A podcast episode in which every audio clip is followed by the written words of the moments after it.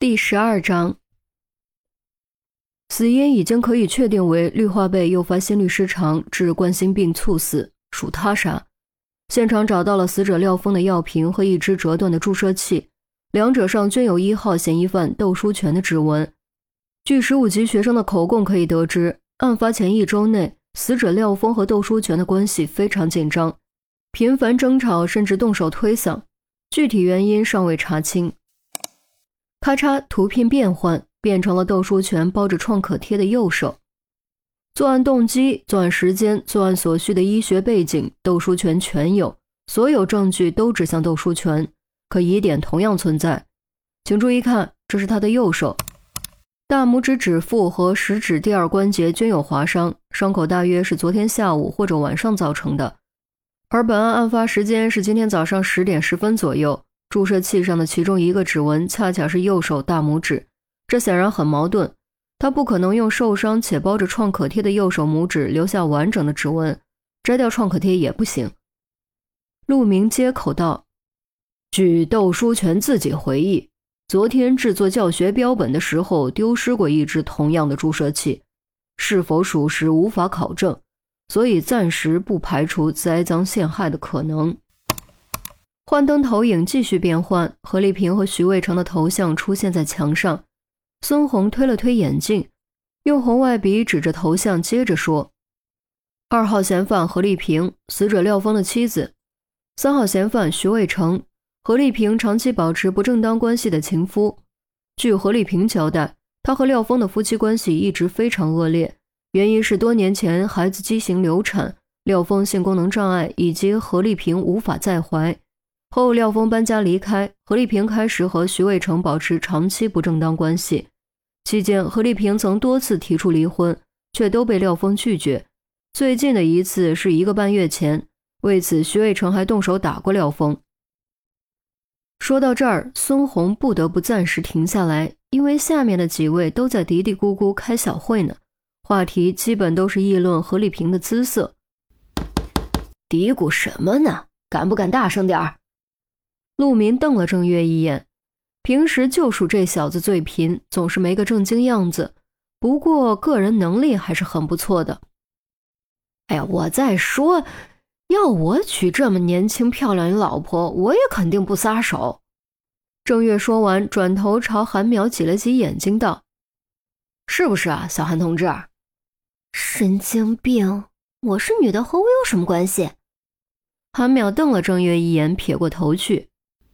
严肃点儿，这开会呢，不是你们打情骂俏的地方。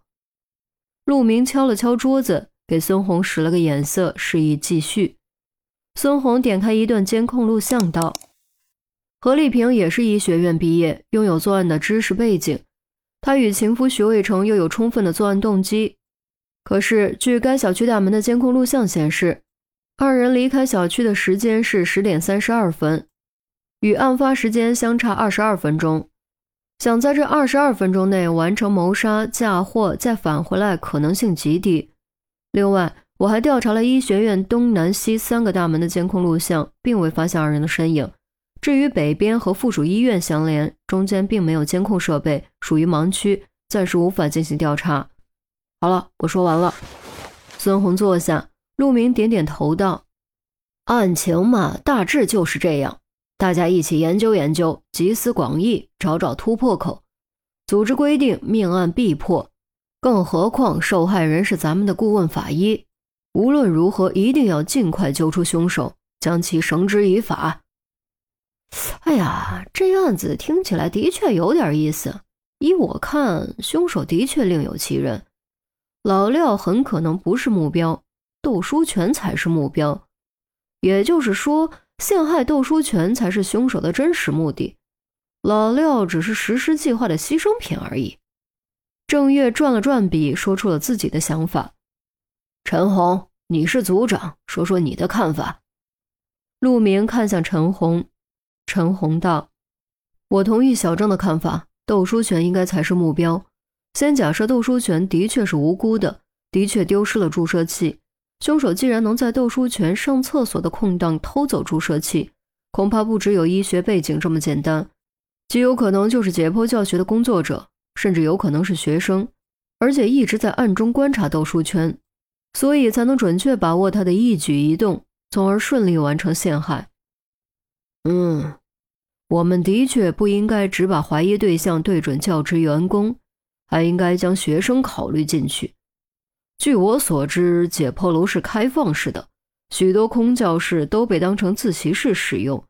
医学院的学生进进出出，并不会引起怀疑，完全可以借此暗中观察窦书全的一举一动。陆明点点头，又看向韩淼。韩淼指了指自己，哦了一声，道：“啊，从学生的口供中可以看出，许多学生都知道老廖有冠心病。”还知道老廖和窦书全关系不和，甚至有亲眼见过他们推搡动手的。从这方面想，假设凶手真的是一名学生，那么这名学生拥有绝对完美的作案条件。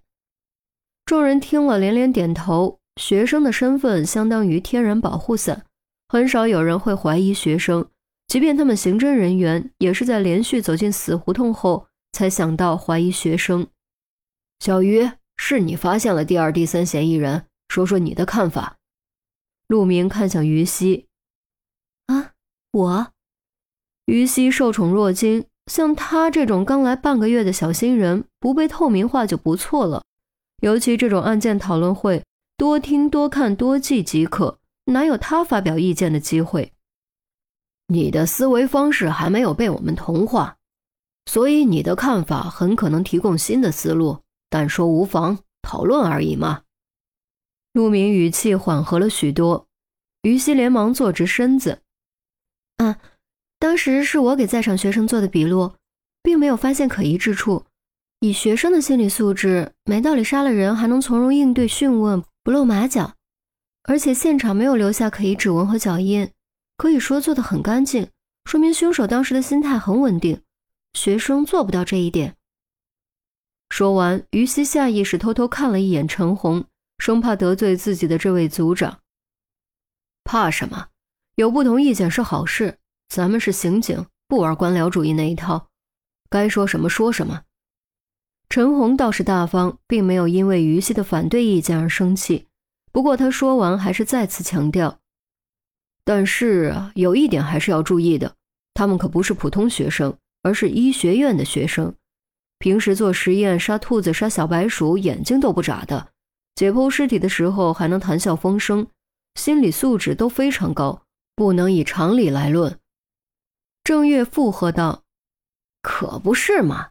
我听说医学院有一门实验，要活体取出小白兔的心脏，那血腥的，换你们，你们敢吗？”韩淼缩了下脖子：“反正我下不去手。我问过小赵。”他说：“现在许多医生电视剧都拍得太假了，实习生竟然会被骷髅吓到。真正的医学生，别说骷髅，就算你把尸体扔他面前，他都不会皱一下眉头的。那心理素质杠杠的。”于西本来就紧张，听了更是有种无地自容的感觉。好在陆明及时解围：医学院的学生心理素质的确远比普通学生高，这也是必须的嘛。否则，以后谁给病人看病做手术？谁给我们刑侦验尸？陆明说着，话锋一转，但不能因此认为医学生杀人也能不眨眼，其中意义是完全不同的。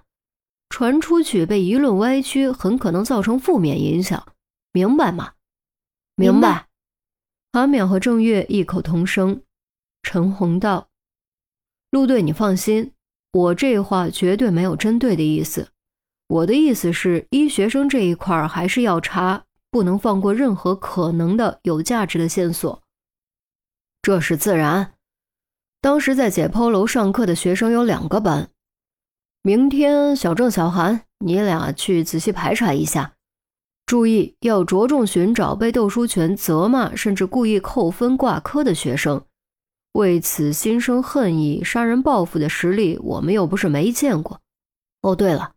小杜，你今天的走访工作做得怎么样？有什么有价值的发现吗？陆明刚要站起来，又重新坐下。杜斌终于找到了开口的机会。我走访了许多教职员工和院校领导，都说廖峰为人很低调，没和谁结过怨，甚至连升迁的机会都屡屡放弃。至于窦书全，倒是有一条线索，就是不知道有没有价值。说来听听。陆明点点头。窦书全最近找好几个同事朋友借过钱，暂时都未归还。不过借的数额都不大，少则千八百，多的也就七八千，应该不至于闹到杀人的地步。杜斌道。陆明想了想，嗯，还算是一条有价值的线索。虽说单笔数额不大，但加起来也不少。明天你去调查窦书全的经济状况，看能不能顺藤摸瓜找出些什么。是。陈红，你还是忙你的案子吧，有空帮着琢磨琢磨案情就行了。好了，散会吧，时间也不早了，休息休息，明天接着查。陆明说完，起身宣布散会，众人也都相继起身往外走。陆队，那我呢？于西待人走的差不多了，才快步跟到陆明身后。你，你不是和那小子合作的挺愉快的吗？陆明的语气微微夹杂着些许笑意，听起来却有些奇怪，当场让于西愣在原地，整个人都懵了。陆明是怎么发现他在和钟离合作的？